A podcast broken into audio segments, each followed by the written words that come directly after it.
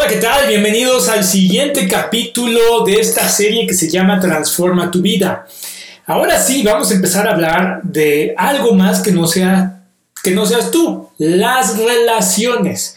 ¿Cuál es el secreto para tener relaciones duraderas, significativas, profundas, sin tanto conflicto? Que haya un poder en esa relación, que tu relación sea un poder que te ayude y no algo que te quite vida. De eso vamos a hablar el día de hoy. Todos queremos mejorar nuestra vida, pero muchos de nosotros no sabemos ni por dónde comenzar. Transforma tu cuerpo, cambia tus finanzas, cambia de carrera, es decir, transforma toda tu vida. Esta serie te ayudará a tener las herramientas y la claridad que necesitas para comenzar. En esta poderosa serie, Transforma tu vida, aprenderás cómo romper tus barreras y crear los resultados que deseas. Mi nombre es Joe Rivas, déjame ser tu guía, tu yoda personal que te ayude a descubrir lo que realmente quieres y cómo lograrlo. Mira, la gente me dice, no tengo tiempo.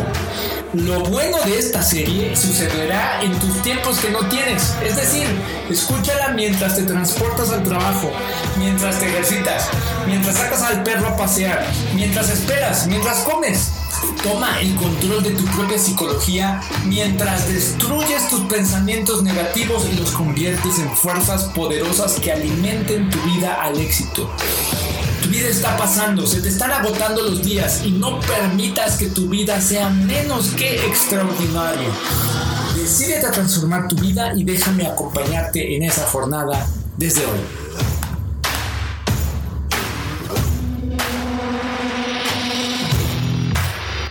Bueno, las relaciones se trata de unir, ¿no? Hay un, hay un tema en, la unión. Si hay algo universal en el ser humano, si hay algo universal más allá de nuestras creencias, nuestros valores, nuestra cultura, de, de nuestra, eh, pues no sé, folclore, de nuestro pasado, es esto. Eh, necesitas a alguien para darle valor a tu vida. ¿En qué sentido? Bueno, si tú lograras cosas y estás tú solo, no vale nada. ¿no? Eh, pero si estás acompañado, alguien más te acompaña de eso que lograste, puedes compartir con alguien más tus logros, eso tiene una fuerza diferente en ti. Por eso es la razón que, que muchas veces las personas se dedican completamente a su trabajo, a su carrera y descuidan por completo su relación. Y a pesar de que logran fama, fortuna y logran grandes cosas, si no tienen una relación significativa, entonces pues no, no se sienten plenos, no, es satisfe no te sientes satisfecho, ¿no? En una relación quizás tú puedas sentirte como quieras, puedes sentirte que estás perdido, puedes sentirte herido, puedes sentirte traicionado porque la relación no está funcionando como tú quieres. Pero aún así, si estás completamente solo, eso trae un dolor extra. Mira, las relaciones son un objeto cambiante, solo que tienes que aprender. Todo en la vida cambia, siempre va a haber una dinámica. Una relación nunca va a ser igual a como comenzó. Una relación, las personas van a terapia de pareja, van a retiros de pareja y salen de ahí como si ya se hubieran conocido por primera vez. Eso quizás solo va a durar un día, va a durar una semana, porque va a cambiar, las cosas cambian. Queremos hacer algo, los seres humanos queremos hacer algo y que dure nada más una vez, ¿no? Pues eso no funciona. Hay dos leyes en esta vida, ¿no? Y la primera ley, hay una, este, dos leyes universales de esta vida, que es todo lo que está vivo debe de crecer. Y si no crece, se muere. y eso aplica a todo, incluso a tus relaciones. Si tu relación está viva, crece. Y para crecer significa que ambos van a empezar a tener quizás ambiciones diferentes, que quizás van a ser de manera diferente. Las, las relaciones tienen problemas porque muchas veces es que, ay, es que cuando yo te conocí no hacías ejercicio. y ahora no sé qué te dio porque quieres que salgamos a correr todos los días, ya no te quiero, ¿no? Ya hay conflictos. Bueno, es un ejemplo, ¿no? Pues así son las personas porque está vivo. Las únicas personas que no cambian están en un panteón. Nada se arregla para siempre. Si hoy arreglas tus finanzas de una manera perfecta, no significa que nunca más vas a tener que meterte a, ver el tema de finanzas.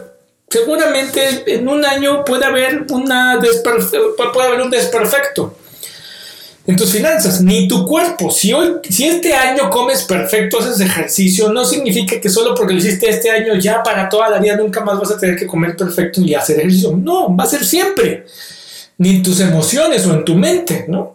Eh, es por eso que las personas tienen que ir al psicólogo regularmente, porque quizás en una época de tu vida vas al psicólogo, ya te arreglan y ya después de 3, 4, 5 años otra vez es un desastre. ¿no? Siempre vas a tener que estar trabajando en ello. De la misma manera, en tus relaciones, siempre se tiene que trabajar. Nunca va a haber un momento, ya lo logré. Nunca va a haber un momento de relación perfecta, nunca va a haber un momento de empatía eh, rosa, maravillosa. Siempre va a haber algo que hacer, algo que crecer, algo que cambiar. Por eso es que muchas veces vamos a tener que ir avanzando en los niveles de nuestra relación. Y la otra, ley del universo es que la primera dije, todo ser vivo crece y si, deja de crecer comienza a morir. Si tu relación no crece, comienza a morir. La segunda ley del universo es contribuir, ¿no? Las relaciones es un lugar para que tú puedas contribuir. El mundo está hecho para que contribuyamos, ¿no? Eh, la necesidad máxima del ser humano se cumple cuando damos al otro. Y por eso la relación es un espacio donde tú cumples las dos. De alguna manera, por eso es que una persona que está aislada, que está sola, le falta una de estas dos, ¿no? Y puede que inclusive esta, esta idea de estar sola hace que no crezca, ¿no? Que, este, que, que, esta persona llegó por alguna relación en su vida, por algo que le haya pasado, ha llegado a la conclusión de yo nunca en mi vida me voy a casar, o yo nunca en mi vida voy a tener una relación, nunca voy a ser íntimo con nadie. Y entonces eso evita que crece y como no está creciendo comienza a morir. Número dos, nunca tiene una relación con alguien más en donde empiece a contribuir a, quien le contribuye. Por eso, una relación o las relaciones, y no voy a estar, y no voy a hablar específicamente de relaciones de pareja, de noviazgo, de amor, pueden también ser relaciones de negocio, pueden ser también relaciones de trabajo, de amistad. Las relaciones son espacios donde tú cumples estas dos leyes. Las relaciones son para crecer y para contribuir. Entonces, ¿cómo creamos una relación extraordinaria. ¿Cómo le haces para lidiar con los retos, los problemas, los cambios? ¿Cómo hacer para que una relación se expanda? La tendencia, o esa es nuestra tendencia, es comprimir la relación. Es decir, que la persona esté más tiempo conmigo mismo, que piense lo mismo que yo pienso, que haga lo mismo que yo hago, que tenga las mismas reglas que yo tengo, ¿no? Y están comprimiendo, comprimiendo, comprimiendo, comprimiendo a tal punto que llegan un momento en que las ahorcan, ahorcas a la relación. Y por eso termina. Y es lo contrario. Para que una relación crezca tiene que expandir, tiene que expandirse. ¿no?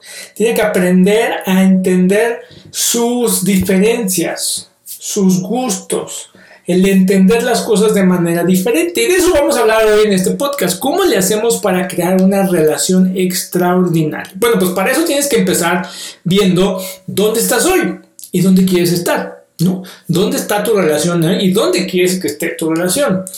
En cada área de nuestra vida siempre hay una brecha, ¿no? Siempre vamos a querer más, ¿no? Todos vamos a querer más. Hay una brecha, por ejemplo, en cuánto dinero quieres ganar, ¿no? Nunca estás satisfecho en eso hay una brecha en cómo quieres que sea tu cuerpo. Las personas que bajan de peso bajan una talla y quieren una más y quieren una más, luego quieren menos porcentaje de grasa y menos, menos. Cuando estás en una relación quieres más tiempo, ¿no? Más tiempo para ti, más tiempo para el otro. Cuando estás trabajando quieres más logros. Es una naturaleza de una vida plena el querer más, ¿no? Que, que sentir satisfacción. La pregunta sería, ¿en dónde estás hoy, ¿no? Y casi siempre hay dos estadios. Uno, o estás en una relación íntima o no estás en una relación. Ahí estás. Eh, de verdad, o está, y, y note que dije, estás en una relación íntima. Esta palabra tiene grandes repercusiones porque puedes estar en una relación, en un free, en un este, amigos con derechos, pero eso no es una relación porque no satisface tus necesidades más profundas, ni las tuyas, ni de la otra persona, solo estás en una relación de satisfacción sexual y punto, ¿no? Eso no te deja pleno, no te deja lleno, no te deja satisfecho. Hay otras cosas que quieres más, ¿no? Eh, hay personas que quieren una relación y no la tienen, ¿no? Eh, la pregunta sería ¿por qué? Eh, a veces las personas tienen asociaciones de lo que eso significa, de lo que una relación significa para ti. O sea, ¿por qué quieres tener una relación y por qué no la tienes? Entonces las personas te empiezan a, decir cosas como, bueno, es que lo típico ahorita, ¿no? Es que todos los hombres son unos canallas. Esa es una asociación. Es que todas las mujeres quieren casarse inmediatamente. Eso es una asociación. Entonces, tú crees eso, eso es un significado de una relación. La relación significa casarme, o la relación significa que voy a sufrir porque todos los hombres son unos canallas, ¿no? Entonces, como eso significa para ti, pues aunque quiero una relación, pues obviamente que no la tengo, ¿no? Nos cuesta trabajo. Hay otras personas que dicen, no quiero tener, no quiero enamorarme porque el amor es dolor, ¿no? Me va a doler y yo ya no quiero que me duela porque a lo mejor atravesaron una situación de mucha dificultad, de traición, de dolor y dicen, yo ya no quiero que me duele. Entonces, sí quiero una, pero en el fondo no la quiero, ¿no? Por eso no la tengo. O hay personas que están todavía en el otro espectro, más radicales, jamás, nunca, yo no quiero una relación, jamás, yo estoy bien solo, yo estoy bien sola, ¿para qué? ¿No?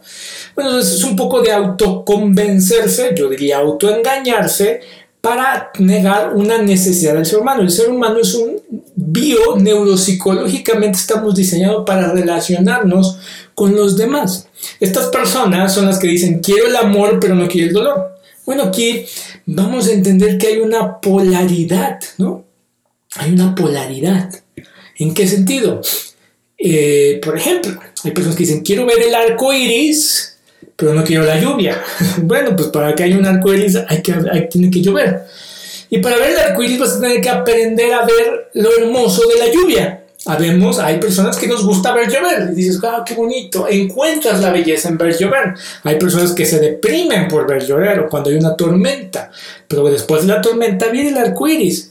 Hay una polaridad entre el tema del sufrimiento y el amor. No un sufrimiento sin sentido, no un sufrimiento masoquista, de que duele, duele porque la otra persona no eh, cumple con las expectativas que tú quieres. Y de alguna manera que la otra persona no cumpla con las expectativas que tú quieres duele, pero ese dolor te ayuda a salir de ti mismo, de ti misma, a darte cuenta que el mundo no es perfecto y nunca va a ser como tú lo quieres. Y de que una relación no se trata de lo que te den a ti, se trata de lo que le vas a dar al otro. Entonces, en el otro espectro vamos a tener personas que están en una relación y de esos quieren más de esa relación, quieren más de esa relación, quieren más de esa relación, quieren más. Y de alguna manera eso es lo que muchos quieren. Y otros que quieren salirse de esa relación, ¿no? Las personas que quieren ya salir de esa relación es porque están asociando demasiado dolor a la relación. ¿Se acuerdan cuando en los capítulos anteriores hablábamos sobre las asociaciones? Si no has escuchado ese capítulo, vete a, los primeros dos o tres capítulos de, este, de esta serie de Transforma tu vida. Ahí hablo sobre las asociaciones, o sea, a qué cosas, a lo que asociamos dolor, lo evitamos. Eso es, eso es la manera natural de nuestro cerebro de pensar. Entonces, ¿qué significa? No quieres salirte de una relación porque ya significa mucho dolor, ya estás asociado de siempre es drama, siempre son conflictos, siempre son pleitos, siempre es terapeuta, siempre es nada hago bien, pues obviamente ya te quieres salir, ¿no? Las asociaciones dicen mucho de eso qué significado le damos, ¿no? Por ejemplo, hoy tenemos una generación que no quiere casarse, ¿no? Porque dice, es que yo viví el infierno del matrimonio de mis papás, ¿no? Entonces, si casarse es tener un matrimonio con mis papás, pues no me quiero casar. ven cómo está asociado matrimonio al dolor. Hay personas que dicen, tener una relación es perder la libertad, eso, eso significa para ellos una relación. Entonces, pues obviamente que nadie quiere perder su libertad, pero si ese significado le das, pues evidentemente que nunca vas a poder tener una relación. ¿Qué significado le estás dando tú a las cosas? ¿no? ¿Cómo las estamos asociando? Y muchas veces esto es tan poderoso porque muchos de los conflictos que hay en las parejas tienen que ver por lo que significa para ti lo que está pasando. ¿Qué, estás asociando a ello? ¿no? Hay una historia bien interesante que... Eh, yo gran parte de mi formación la hice siendo psicoanalista al inicio. Entonces hay una historia de Sigmund Freud porque Sigmund Freud habla sobre la fijación oral. Es decir, aquellas personas que necesitan tener siempre algo en la boca, como un cigarro, eh, estar mascando chicle, este, las personas que necesitan necesidad de estar comiendo, comiendo, comiendo, comiendo, sentir algo, ya sea una, una, sensación de, de, succionar o de, o de de estar masticando, nos habla de que tuvieron problemas en la primera infancia de su vida, ¿no? Que, que, que, hubo, que no hubo una sana, no hubo un sano apego con su cuidador materno-paterno. Entonces tienen siempre miedo de ser abandonados y entonces siempre tienen una dependencia a algo, ¿no? Entonces Freud hablaba muy bien sobre eso.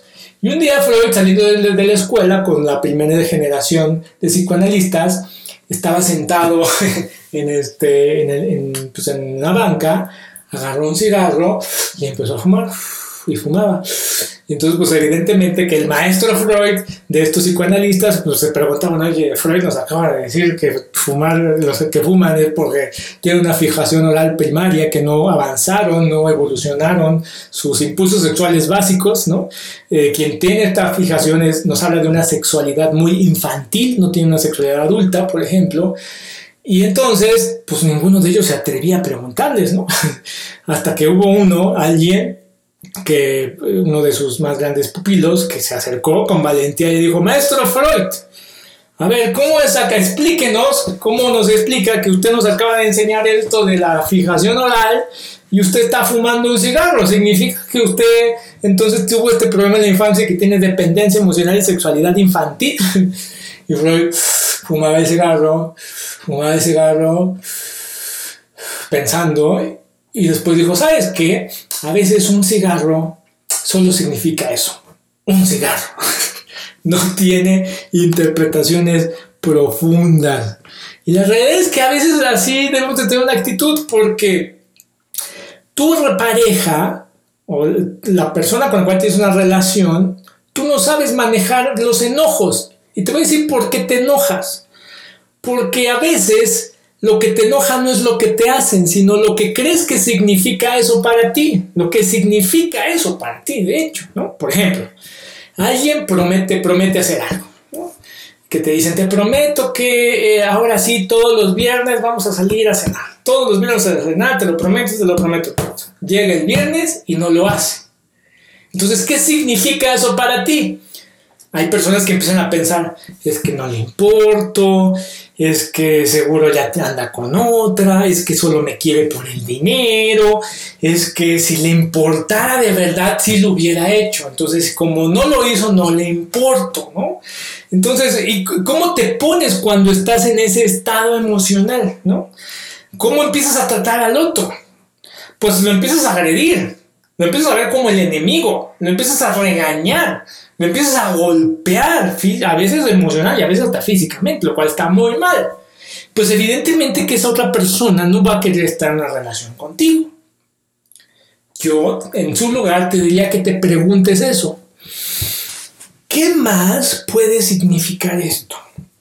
O sea, si él prometió los viernes sacarte a cenar y no lo hace, ¿qué más puede significar eso? Aparte de lo que tú crees no le importa, le valgo, es que no tiene iniciativa, es que si de verdad quisiera ya lo hubiera hecho, es que ahí se ve cuánto le, me, importa, cuánto me, le importo, ahí se ve cuánto me ama, todas esas cosas que te dices, yo te preguntaría, que te, que yo te diría que te preguntes, ¿qué más puede significar eso? La mayoría de las veces, yo te puedo decir 98% de las veces, no tiene que ver sobre ti. No tiene que ver con que si le importas, con que si no te amas, que si está por el dinero, todo eso que te dices. ¿Qué más puede significar eso, no? Quizás, si no llegó, quizás tuvo un accidente, ¿no? Quizás realmente no sabía ni a dónde llevarte. Quizás ese día tenía un problema emocional más fuerte. Cuando tú asumes lo peor, así de que no, es que seguro ya tiene otra y por eso se la llevó, aun cuando tuvieras la razón, eso hace más daño. O sea, viéndonos así muy, muy, muy extremistas, si esa persona no llegó porque está saliendo con otra persona, y entonces tú llegas y le haces un escándalo y un drama, adivina qué, pues va a preferir estar saliendo con otra persona que contigo, porque la hieres más. Estás atacando a tu equipo, estás atacando a tu socio, estás atacando a quien con quien se supone está de tu lado. Esto es una de las cosas más este, eh, paradójicas de las relaciones. Que la persona que quiere estar contigo, vivir contigo, compartir la vida contigo, no es tu enemigo. Y a veces tú lo atacas como si fuera eh, un ladrón rapaz que viene a robarte. Y no es verdad. La relación se trata de la unidad. Una relación no se trata de cómo nos castigamos. Entonces, cuando te enojas por algo que tú crees que está pasando, yo te diría, duda poquito de eso. ¿Qué más puede significar eso? Ah, pues significa que es un idiota. No, no, tampoco. en positivo. ¿Qué significa? A lo mejor significa que no tenía dinero para invitarte a salir ese día. Y le da pena reconocerlo. A lo mejor significa que tuvo un problema en su trabajo. A lo mejor significa que le da miedo salir a cenar contigo porque no sabe cómo este, mantener una conversación. ¿Qué sé yo? Eso es lo que hay que descubrir. Y te lo repito, el 98% de las cosas es esto, no tiene nada que ver contigo. El reforzamiento negativo no funciona. Es decir, lo voy a enojar y entonces así me voy a ir de la casa y lo voy a castigar una semana y no va a saber nada de mí para que aprenda a valorarme y para que vea. Eso no funciona. no funciona. Vas a crear el efecto contrario a lo que tú quieres. Renuncia a eso porque no funciona. Nunca asumas lo peor. Mejor encuentra un significado nuevo. Y también vas a tener que ver que pues, el otro se va a tener que mover porque está vivo. A lo mejor te va ¿sabes qué? Pues, sí, quedamos en salir los viernes, pero yo no quiero ir a cenar. Yo quiero ir a bailar. Ah, pues porque ya me aburrí de ir a cenar. Porque ahora yo quiero bailar, me gustaría que salgamos con mis amigos. Ah, pero es que no te vas con solo yo y que no. Hay que aprender a que las personas cambian, tienen cosas diferentes. Y porque están vivas. ¿no? Entonces, eh, el reforzamiento negativo no funciona. Entonces es momento de comenzar a preguntarte, ¿qué resultado quieres de tu relación? ¿Te lo has preguntado? La mayoría de las personas piensan en términos de relación como en cumplir leyes. Y una vez a la semana me tiene que salir a pasear. Y, y, dos veces al día tiene que hablarme y preguntarme cómo estoy. Y cinco veces al día me tiene que decir que me ama. Y en la mañana me tiene que, tiene que salir y darme un beso, ¿no? Reglas. Te vuelves como en un abogado de las relaciones, ¿no? Un juez. Bueno, eso no es una relación. Al contrario, debías de preguntarte qué resultado quieres de tu relación. ¿Habías pensado? ¿Qué resultado quieres? ¿Qué relación quieres? Y entonces cuando empieza la gente a pensar, bueno, pues, y todos dicen cosas como una de confianza. ¿Estás dispuesto a hacer las cosas para confiar? Que, que seas capaz de que si un día tu esposo o tu esposa no te habla durante todo el día, no contesta tus WhatsApp por más de tres horas, ¿qué vas a hacer tú para propiciar esa confianza? ¿O qué enojos por los significados? Es que si no me contestó significa que entonces no le importo, ¿no? ¿Qué más puede significar eso? Que a lo mejor genuinamente ese día pues, estaba con muchas complicaciones y tenía la cabeza en otras cosas. Ah, ¿Qué relación quieres? ¿De confianza? Sí. ¿Lo vas a reforzar negativamente o vas a dar un espacio para crecimiento? La vida es relación, ¿no? La calidad de tu vida es directamente proporcional a la calidad de relaciones. Una persona que cree que su vida es miserable y no tiene nada es porque no tiene relaciones que lo hagan sentir plenos. Quizás tú estás solo, o las pocas que tiene, pues las, este, hay personas que se, se, abocan a dar y dar y dar y dar y dar y dar, y está padre, y ayudan a sus amigos, y ayudan a sus amigos, y ayudan a sus familiares, pero después ellos se sienten solos porque nadie los ayuda a ellos. Y no es por eso, es porque no hay una relación en su vida cercana e íntima en donde él se abre un poquito, no solo, también a dar, sino a recibir. Entonces, la vida, te lo repito, la calidad de tu vida es directamente proporcional a la calidad de tus relaciones. Entonces, cuando sabes qué relación quieres tener, cuál es el resultado que quieres tener, a eso te vas a enfocar. A eso, a construir una relación, ¿qué tipo? Donde haya libertad, donde haya crecimiento, donde haya este, amor, donde haya respeto, donde haya seguridad, certeza, eh, donde podamos a comunicarnos, donde haya variedad, donde tengamos independencia, qué tipo de relación quieres. Y eso a veces no lo entendemos porque no sabemos cuál es el propósito de las relaciones, ¿no? La gente, si tú le preguntas a alguien, bueno, ¿por qué quieres tener una relación? La gente dice cosas como, ah, bueno, pues para no estar sola, ¿no? O así, ¿por qué quieres una relación? Te dicen, bueno, pues para tener con quien compartir la vida, ¿no? No, para hacer cosas juntos, ¿no? Para viajar y conocer el mundo. Y ya los más románticos dicen, no, pues para envejecer juntos. Pues para eso no es una relación. Para envejecer juntos, pues vete a cualquier asilo y envejeces junto con tus vecinos, ¿no? para envejecer, para viajar, pues te consigues cinco amigos y te aseguro que te puedes divertir mucho mejor que con tu pareja. A veces tú viajas con tu pareja y tu pareja no quiere salir del hotel, ya está cansado, no quiere ir a los museos, este, no se quiere meter al deportivo, pues, ¿por qué no le gusta ese tipo de cosas? ¿Cuál es el propósito de relaciones? Por eso las personas que cuando tienen relación y hacen esto, comparten la vida, no están solos, hacen cosas juntos, viajan y empiezan a envejecer juntos, nada de eso los satisface. Y es más, se quieren salir de la relación porque no los satisfacen, porque quieren más, porque la relación comienza a ser tormentosa y de dolor. Y luego eso los hace sentir miserables, ¿no? Miserables. Y luego se salen de la relación y entonces eso les da mucho miedo y dolor porque se sienten muy, muy solos. Y entonces, ¿qué hacen? Porque no saben cómo, cómo lidiar con tanta soledad, porque nunca han estado solos, porque siempre han, siempre han tenido una dependencia emocional de alguien más, pues buscan otra relación. Entonces buscan otra relación para, para no estar solo, para tener con quien compartir la vida, para hacer cosas juntos, para viajar, para envejecer, pero esa otra relación tampoco lo va a satisfacer. Lo cual los hace miserables drama, dolor y se salen de esa relación. Entonces, ¿qué van a hacer? Les da miedo del abandono, de la soledad y buscan otra relación. ¿Cuál es el propósito de las relaciones?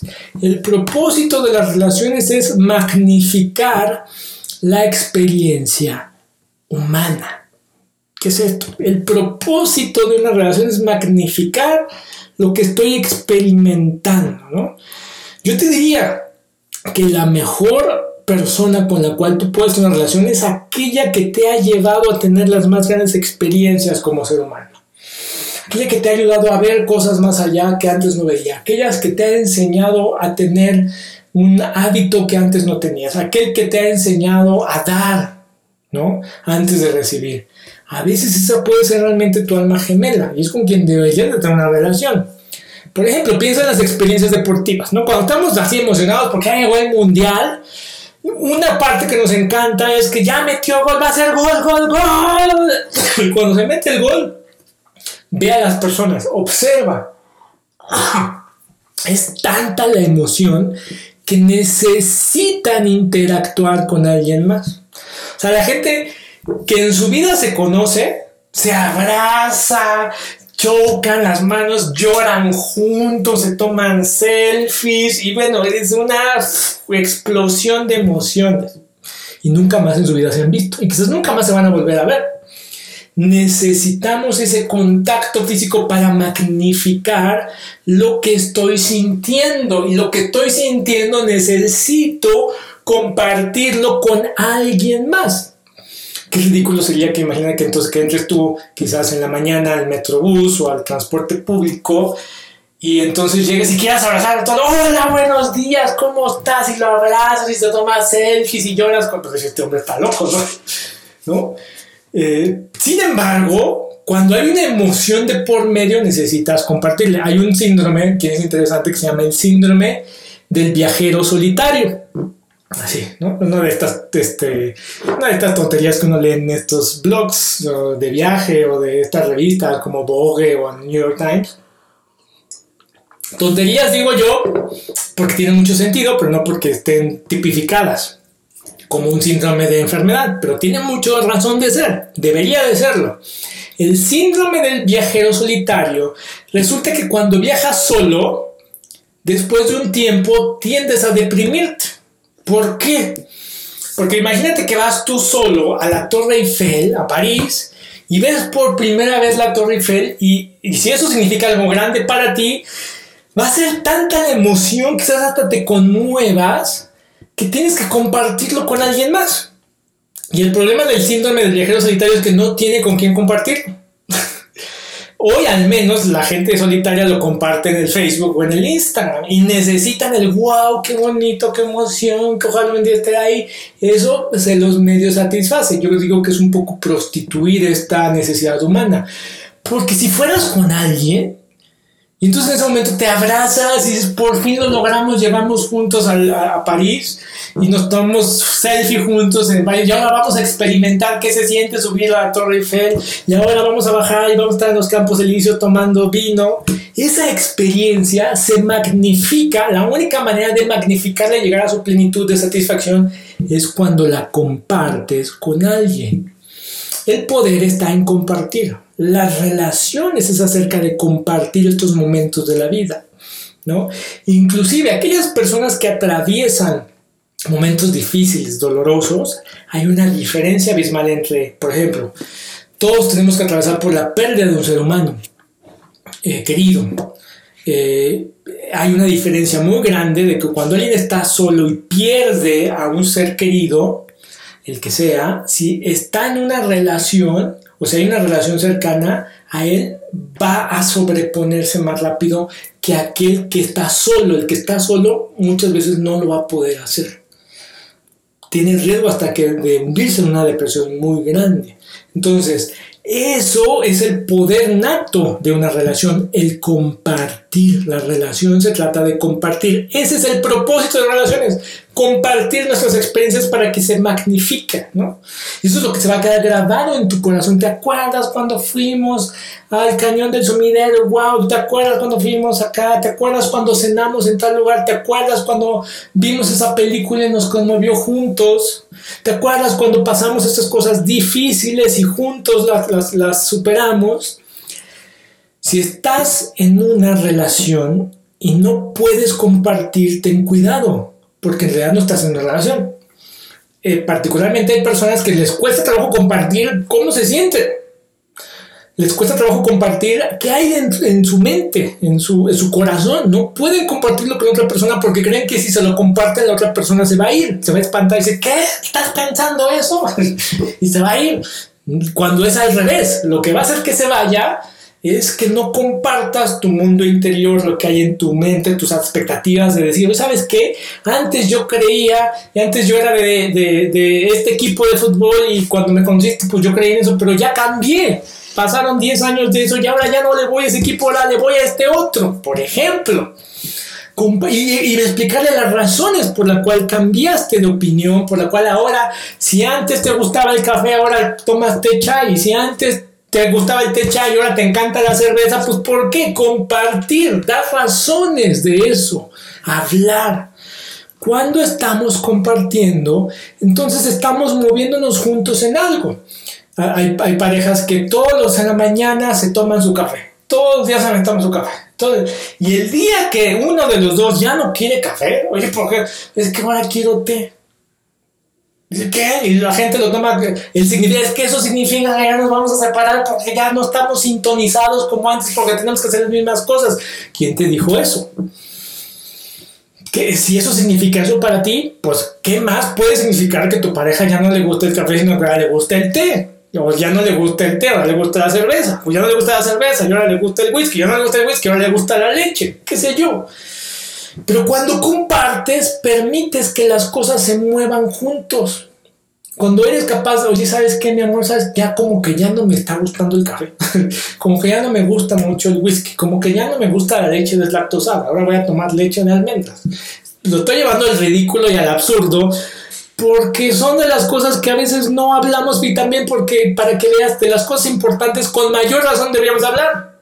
Como ya no me gusta esta casa, como que estoy queriendo cambiar de trabajo, como que quiero empezar otra carrera, como que me gustaría tener otro hijo, como que no me gustaría tener más hijos, o como que sí quiero adoptar, qué sé yo. Todo aquello se tiene que mover juntos y solo se va a poder este, mover cuando compartes, ¿no?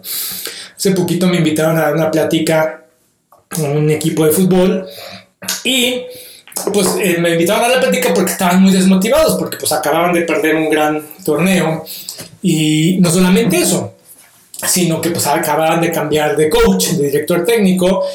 Y entonces el problema que tenían es que decían es que todo el mundo aquí en este equipo, pues cada quien busca por su lado, ¿no? Como que aquí lo que pesa más es la fama personal, el protagonismo y pues por eso no somos un equipo, porque todos los mexicanos que vemos fútbol lo vemos así, no, es que es muy personalista, ¿no? Él es el que quiere meter el gol, él, que se vea que él lo metió y no le pasa la pelota para que el otro lo meta. Bueno, eso es una realidad, es un gran problema, no solamente en los equipos de fútbol, esto así a veces pasa en las eh, eh, empresas y a veces también en las parejas, ¿eh? Eh, ¿Cómo se ve esto? Cuando la, tu queja principal está basada en que es que el otro no me da, es que el otro no me hace, es que el otro ya no me, ya no me hace, que, que el otro me dé, me dé. O sea, lo importante soy yo, yo, yo, yo. Bueno, entonces estaban todos desmotivados y, desunidos. Entonces, ¿sabes qué fue lo que hice? Lo que dice, vamos a hacer un equipo, un ejercicio de energía que es esta energía física, ¿no? Eh, de energetizarnos, de decir, vamos a canalizar, a crear energía en tu ser, ¿no? Primero es con la respiración, luego vamos a elevarlo, ahora vamos a mover el cuerpo y lo elevamos, ahora vamos a elevarlo de nivel. Yo les decía, tenemos que llegar a un nivel del 0 al 10, estamos en el 1, ahora el del 5, ahora el 7 Ahora, ¿cómo le haces para que haya más energía en ti? ¿no? Entonces ya gritaban, ¡ah! hacen ruidos extraños. ¿no? Ahora, a un nivel más alto. Entonces, cuando les dije a un nivel más alto, empezaron a chocarlas unos con otros. Después dije, a un nivel más alto, entonces empezaron a, a, empujarse, ¿no? Este, como a intentar golpearse con el pecho entre hombres, ¿no? Y luego, a un nivel más alto, no hubo un nivel, ¿sabes cuál fue el nivel más alto? Se tuvieron que abrazar todos, formaron un círculo eh, y, gritaban y brincaban ya a un nivel más alto, se empezaron a abrazar y llorar. La interacción creó unidad. Esto es un ejemplo de lo que debería de pasar en todas las relaciones, la unidad. Entonces el secreto para tener una relación extraordinaria es dar. La relación es un lugar para dar. La relación no es un lugar para transaccionar. Hay personas que creen que una relación son transacciones comerciales. Por ejemplo, cuando estás midiendo, es que yo siento que yo soy la única o el único que da en esta relación y no recibo nada a cambio. Eh, las personas dicen este tipo de cosas, como es que me da miedo seguir dando, dando y dando y no recibir. Pues bueno, entonces tú no estás en una relación, tú estás en una relación comercial. Lo que tú debes hacer es ir con un abogado y hacer un, un contrato comercial de servicios de intercambio de, por medio de este contrato, digo que él tiene que decirme tres veces al día que me quiere, me tiene que llamar, llamar por WhatsApp, eh, contestar WhatsApp a los 10 segundos máximo de tolerancia cuando lo recibe, me tiene que traer flores todas las noches y sacarme a pasear los viernes de la noche, ah, y me tiene que hacer el amor por lo mínimo dos veces a la semana. Lo pones en un contrato, lo firmas y entonces pones penalizaciones y entonces eh, ya tienes una sociedad, pero no tienes una relación. Las relaciones no son transacciones. Cuando la relación es regulada por las leyes y no por la unidad, eh, no hay una relación. Es más, lo paradójico es que mientras más leyes tenga una relación, más dolor creas. Mientras más leyes tú le pongas a la relación, más tensión le pones, más la vas ahorcando, la vas ahorcando, ¿no? Eh, hace poquito este, conocí a una familia que tenía nueve hijos. ¿Puedes creer eso? Bueno, para mí es una cosa, ya en nuestra época es una, época, una cuestión así de, de museo de Ripley, ¿no? Eh, porque eso lo veíamos con nuestros papás. Yo, vengo de una familia donde ambos de mis papás, tanto mi mamá tuvo como nueve hermanos, nueve, once hermanos, y mi papá tuvo 14, 15 hermanos, ¿no?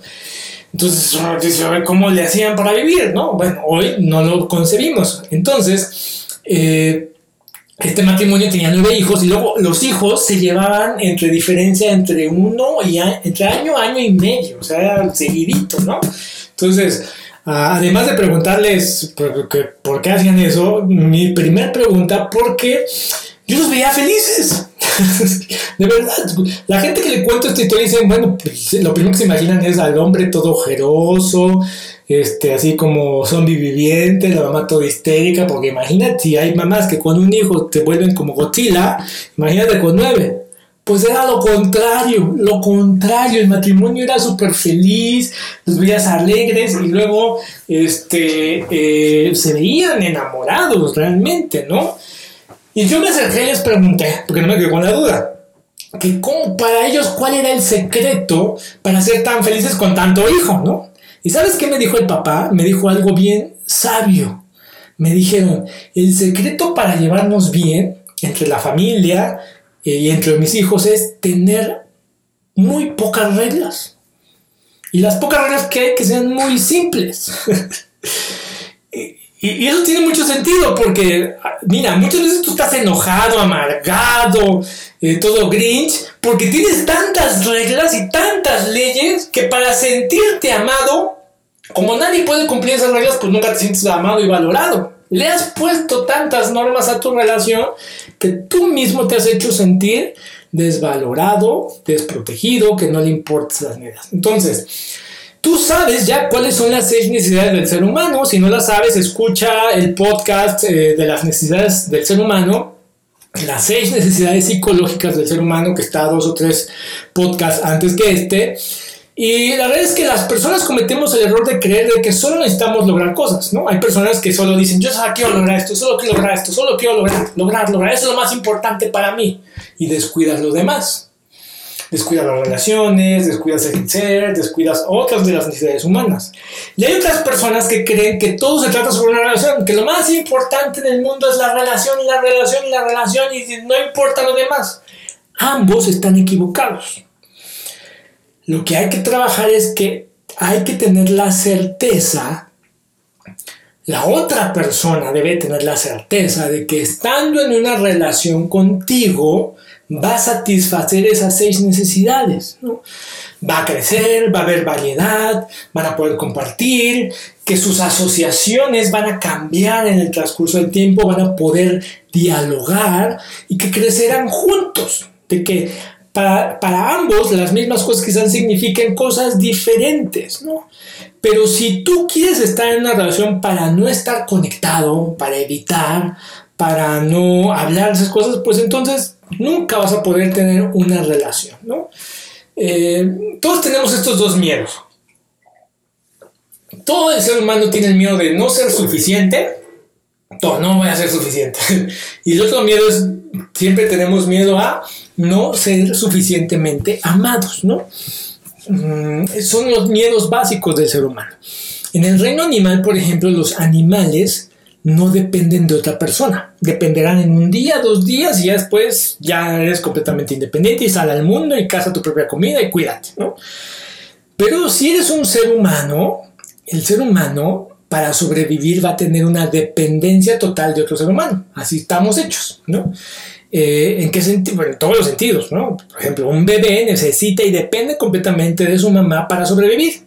Es más, si dejas a un bebé solo, es más, esto es un experimento que es impresionante. Eh, si a un bebé solo le das de comer, lo limpias, lo ayudas a dormir le das de comer, lo limpias, lo llevas a dormir, le, eh, das de comer, entonces, solo le das eso, el bebé tiene riesgo de morir. O sea, de si solo le cumple sus necesidades físicas, el bebé puede morirse, hay, un, hay, una enfermedad. De hecho, hubo, hubo, casos en la Alemania eh, post-nazi en donde querían como tratar a los bebés como súper rígidos para que no tuvieran ideologías o creencias de, base. Entonces, ¿sabes por qué se morían los bebés? Porque no había contacto físico. Eh, eh, no había alguien que les hablara, que les dijera, que les transmitiera amor, pues. Entonces, es una necesidad básica, ¿no? Entonces el bebé aprende que necesita a alguien más, los niños aprenden que necesita a alguien más, los adolescentes necesitan sus amigos, y cuando no tenemos eso, sentimos que nos morimos. Por ello aprendemos a buscar cómo no quedarnos solos. Eh, muchos de los conflictos de relaciones a veces son ese miedo de fondo de me voy a quedar solo, entonces cuando me quiero quedar solo, le tengo que hacer que me quieran, tengo que hacer que sea como yo quiera para que no me deje. Cuando eso causa lo contrario, hay quien se vuelve maníaco de las conexiones porque tiene de fondo miedo a quedarse solo. Ese miedo a quedarse solo es el miedo en realidad a la muerte emocional. Es lo, que le llamo yo el abandono. Quedar abandonado por completo. ¿no? Eso dirige sus relaciones y por eso la relación sufre. Hay otras personas que ese miedo crea dependencia a las personas con las cuales no deberían relacionarse. Hay personas que son tóxicas, que golpean a otra persona de la relación y que como tiene miedo a quedarse solo, ese miedo por el abandono, entonces bueno, pues sí me pega, pero al menos estoy con alguien. El miedo al abandono es lo que está dirigiendo la relación, no el propósito de la relación, que quedamos que es magnificar la experiencia humana. Eso debería ser el propósito de una relación. Y entonces em, entra en juego la energía que hay en las relaciones. Fíjense, todos tenemos dos tipos de energías, la energía masculina y femenina. La energía masculina es aquella que nos lleva a tener logros, a completar, a tener libertad, a cambiar cosas, a quebrar paradigmas, a llegar hasta el límite, ¿no? La energía femenina nos lleva más a tener conexión, a tener amor, a tener ternura. Hombres y mujeres tenemos ambas energías. A veces hay mujeres con más energía masculina y a veces hay hombres con más energía femenina. Eso no importa, lo importante es llegar como a un balance. Entonces, ¿cómo le hacemos para comenzar a resolver los conflictos en una relación? Pues bueno, vas a tener que empezar por ti mismo, por ti misma. Ser consciente y apreciar de qué trata una relación. Una relación se trata de dar. Una relación se trata de magnificar nuestras experiencias a través de compartir. Compartir lo que me ha pasado, mi mundo interior, mis nuevos cambios, mis nuevas formas de pensar. Tú no eres el mismo, ni siquiera eres el mismo que fue hoy en la mañana o el que fue en la noche. Eres otro inclusive físicamente. Tus células ya cambiaron, las mismas células hace una semana no son las que tienes hoy. Fíjate, siempre estamos cambiando. Entonces, para lidiar con los conflictos, cuando estás en una relación donde ya por todo pelean y cada semana pelean y todo, ya dices, ya no sé ni cómo, ya no estoy aguantando. Bueno, lo primero que vas a tener que hacer es ser consciente y apreciar esa relación. Empezar por ti mismo un conflicto no se soluciona es que hasta que él cambie, este hasta que él vaya a terapia, es que hasta que le haga caso a lo que la terapeuta le dice, este hasta que él, no, no es él, no es ella, eres tú, eres tú. Entonces, cuando te estés enojando, cuando haya conflicto, cuando estés reaccionando, cuando haya algo que está detonando esa, esa reacción en ti, la gente dice, es que me causa estrés. Bueno, la palabra estrés es una palabra rimbombante para decirle al miedo. No, te da miedo que te deje, te da miedo que te esté engañando, te da miedo de que nunca cambie, te da miedo de una fracasar en la relación y divorciarte. Claro que te da miedo. Pero reaccionar no es una solución. La solución no es que él te dé. La solución no es tomar. La solución es dar tu relación se pudo haber convertido en dos personas hambrientas intentando que el otro la satisfaga. Pues eso nunca va a pasar. Entonces tú tienes que empezar a ser consciente de cuando estás reaccionando. Entonces, si una relación se trata de alimentar al otro, ¿qué puedo hacer yo para alimentar? O sea, si hay un conflicto, en lugar de reaccionar tú, ya vas a empezar con lo de siempre, ya me voy con mi mamá o ya me voy con mis amigos, qué sé yo. En lugar de reaccionar, a ver, ¿por qué, por qué ella o por qué él está queriendo iniciar una, este, una discusión? voy a dejar de reaccionar por algo que él no, él o ella no hizo. ¿Me explico? Y en lugar de pedir que me dé, primero lo voy a alimentar. Voy a dar primero. Por cierto, para los que son cristianos, eso es la definición del amor. Buscar el beneficio del otro, ¿no? Eh, eso es, la, definición eh, máxima del amor en un contexto cristiano. Buscar el beneficio del otro, no buscar que el, que el otro me beneficie a mí. nada más se lo dejo ahí de tarea. Entonces, ¿cómo lo vas a alimentar? ¿Cuándo fue la última vez que miraste a esa persona a los ojos y le dijiste, oye, te amo, que lo apreciabas mucho? ¿Cuándo fue la última vez que te tomaste un tiempo especial para él? ¿no? Y específicamente, dice, ah, aquí digo todos los días que lo amo. Bueno, no se trata que lo amas, sino de decirle por cosas puntuales qué cosas amas de él. Decírselo. Hacerlo. Saber qué cosas son importantes para él. Entonces, en lugar, entonces ya viste, no se va a tratar de reaccionar, se va a tratar de qué vas a dar, cómo lo vas a alimentar al otro, a la otra persona en tu pareja. Y esto funciona también para las, para las sociedades. cuando, las personas, cuando las personas tienen negocios y se asocian con alguien, eh, esa sociedad es como literal, es como el matrimonio. Y cuando tienen conflictos de pareja, una vez yo tuve unos pacientes que eran, pues socios, empresarios, ¿no? Y no venían a terapia de pareja, pero venían un poco a terapia porque tenían muchos conflictos. Entonces, cuando hablamos de esto, se trató de cómo usted va a satisfacer las necesidades eh, financieras, psicológicas que tiene la otra persona, que son muy válidas, como de la otra persona decía, es que yo quiero tener transparencia, yo quiero tener autonomía, independencia para tomar decisiones, no quiero estarle consultando a cada decisiones. Ah, son necesidades, ¿cómo usted la va a resolver? y los conflictos de pareja, pues eso, buscarla. Entonces te vas a preguntar qué realmente está pasando aquí, ¿no? Es decir, si la otra persona llegó tarde en la noche porque habían quedado de salir y entonces tú te arreglaste y entonces él no llegó, entonces, ¿qué está pasando? Antes de reaccionar, eso ya lo sabes hacer. Es más, yo te diría, ya lo has hecho muchas veces, ya sabes cómo termina. ¿Por qué crees que va a ser diferente ahora? Ahora intenta algo diferente. Pregúntate en tu lugar, ¿qué más puede significar que haya llegado tarde y que, pues a pesar de que ya habíamos quedado en que vamos a salir hoy en la noche, ¿qué más hay de fondo en ello, no? ¿Tú qué asociaciones tienes? Tú asocias de que es que no le importa, es que le vale mal, es que yo ya, este, seguro que todo aquello que te dices cambia ese significado, ¿no? Yo tenía un paciente que, por ejemplo, no le gustaba decirle a su esposa que la amaba, no le gustaba. Entonces la esposa, ¿cuál crees que era su, su, principal queja? Es que nunca me dice que me ama, es que nunca me dice que me ama, y es que yo necesito que me ama, y bla, bla, bla, me ama. Y bueno, esto derivó en sé, conflictos de divorcio y pleito, marca, drama, mil de novela de Televisa, ¿no? Entonces, cuando el esposo vino a terapia, resulta que le decían, pues que sí la amo. Y él dice, pues es que ella sabe que la amo, es que ella sabe que la amo, ¿no? Entonces la gente le dice, no, pues es que en el libro de los cinco lenguajes del amor dice que uno de mis lenguajes es que me diga que me ama. Y entonces él nunca me lo dice. Eso está bien padre, pero hay cosas más profundas. Entonces este paciente decía que cuando hablamos eso, ¿por qué no le gusta ni por qué no te gusta? ¿Por qué te cuesta tanto trabajo?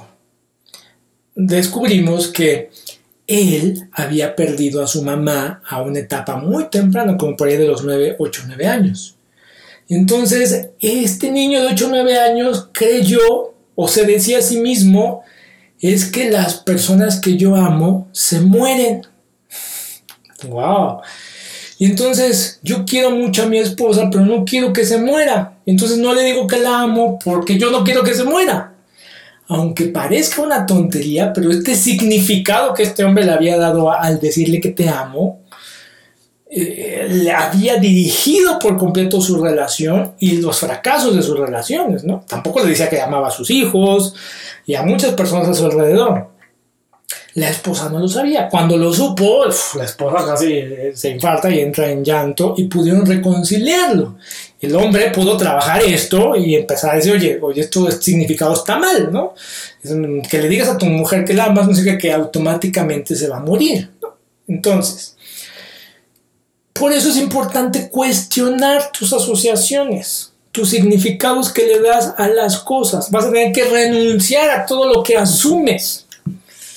Tú asumes de que si se le olvida el aniversario, de que si no te contesta el WhatsApp, de que si no cumple las reglas de la pareja, todo eso que te da tú tienes esas asunciones, es que seguro es esto, ¿no? Pues para manejar los conflictos vas a tener que renunciar a eso. Renunciar a lo que asumes cuestionar tus asociaciones y cambiar los significados. Vas a tener que descubrir otros nuevos. O descubrir qué significa para la otra persona que no te diga que no te ama. Y juntos poder resolverlo. Y juntos crear unidad y decir, ahora entiendo. Y oye, pues qué bueno que me lo platicas, ¿no? Oye, pero te das cuenta que, que me puedes decir que además vamos a dar cuenta, dime que me amas y, y, y, si me muero, pues ya, ¿no? Es verdad, lo puedes seguir haciendo. a ese extremo de alguna manera, pero hay que compartirlo. Entonces, para terminar este podcast, crear una historia de amor comienza creando una historia de amor contigo, ¿no? Crearte a ti mismo, cuidar de ti mismo. Yo te diría, eh, para, para eso necesitas crear una historia de amor contigo. Eh, si tú te escribieras una lista de cosas que amas de ti, ¿cuáles serían? Amo, por ejemplo, si tú escribes una, lista, si yo escribiera una lista de, cómo me amo a mí mismo, yo diría, amo tu conexión con las personas, ¿no? Amo la forma como hablas, amo la forma en cómo ayudas a las personas, Amo que te llenes de ternura antes que de odio y de vergüenza. Amo que ames a las personas incondicionalmente. Amo que estés dispuesto a perdonar siempre. Amo que des y seas tan generoso. ¿no? Yo escribiéndome una carta de amor a mí mismo. ¿Tú podrías hacer eso? Hay personas que dicen, híjole, es que yo no amo nada de mí. Bueno, pues desde ahí ya está el problema. Mientras tú no resuelvas eso, y eso solo se resuelve con terapia, terapia y terapia, pues, pues con razón está tan mal tu, tu, relación. Porque no puedes relacionarte contigo mismo, no puedes entrar en contigo, en contacto contigo mismo. Es más, para entrar en, relación con las personas que son conflictivas, hay personas que son conflictivas, hay personas que dicen, híjole, no sé ni cómo este, relacionarme. En el trabajo es un reto eso, en los negocios, a veces en la familia. ¿Sabes cómo se le hace con eso? Para entrar en relación con alguien que es conflictivo necesitas decirle tres cosas. Te respeto, respeto y una característica, oye, respeto mucho la manera como te defiendes. Oye, agradezco mucho que estés aquí porque tú eh, puedes organizar las cosas, ¿no? Y amo la manera que como tú le pones un toque personal a las cosas. Respeto, agradezco y amo. Y eso es un ejercicio que tener que hacer contigo mismo. ¿Cómo respetas de ti mismo? ¿Cómo agradeces de ti mismo? ¿Qué cosas agradeces de ti mismo? ¿Y qué amas de ti mismo? ¿Cómo dirías eso de ti mismo? Si yo dijera de mí, oye, Oscar, yo respeto cómo perdonas a las personas. Oye, yo agradezco mucho que seas tan empático con los demás. Yo. Yo amo que sigas intentando a pesar de tantos fracasos y tantas dificultades que has atravesado. Y una vez que lo puedas hacer contigo mismo, porque si no lo puedes hacer contigo mismo, va a ser muy difícil que lo hagas con otro. A tu esposo, a tu esposa, a tu novia, a tu novia, a tu pareja, no le puedes decir, oye, te amo, oye, te amo, oye, te amo, oye, te quiero. No. Mejor dile lo que amas de él, lo que amas de ella, lo que respetas de él, lo que respetas de ella, lo que agradeces de él. Oye, agradezco mucho que hayas venido hoy. Oye, gracias por venir conmigo al cine. Oye, gracias porque cenamos juntos. Oye, respeto mucho que no te guste tomar cerveza y que me lo digas. Oye, amo la manera como haces el desayuno. Me encanta, amo que me, que me mandes un WhatsApp. Eso se lo puedes decir, te lo puedes hacer. tener una buena relación contigo mismo es el factor más importante para tener una relación. Es lo más importante.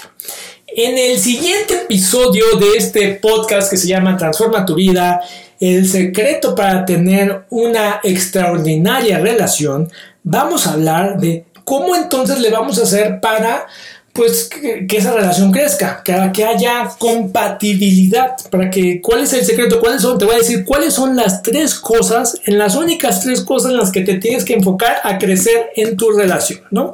Para que tu relación sea sostenible, para que tu relación crezca y para que inclusive tú tengas los elementos necesarios para decir es momento de terminar una relación, ¿no? Si no hay esas tres cosas, pues ya no son tan compatibles, ya no es un, como un avión que no se sostiene.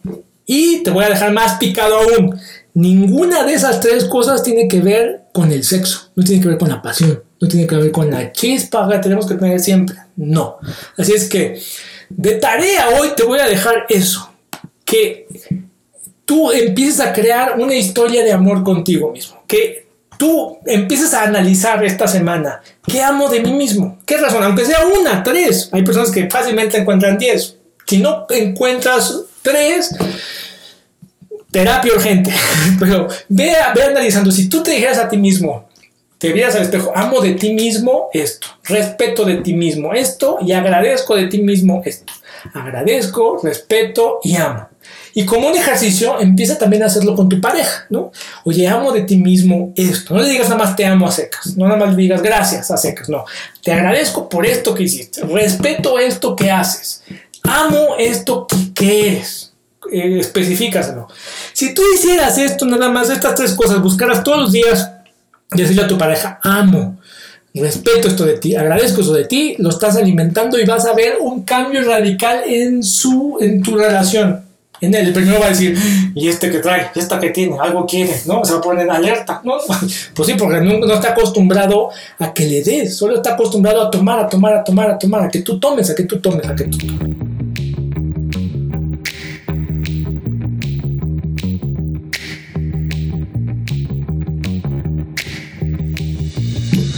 Mi nombre es Joe Rivas y este es el podcast de Transforma tu vida. Mi deseo, mi anhelo es poder ayudarte a que crees una relación extraordinaria. Nos vemos en el siguiente capítulo.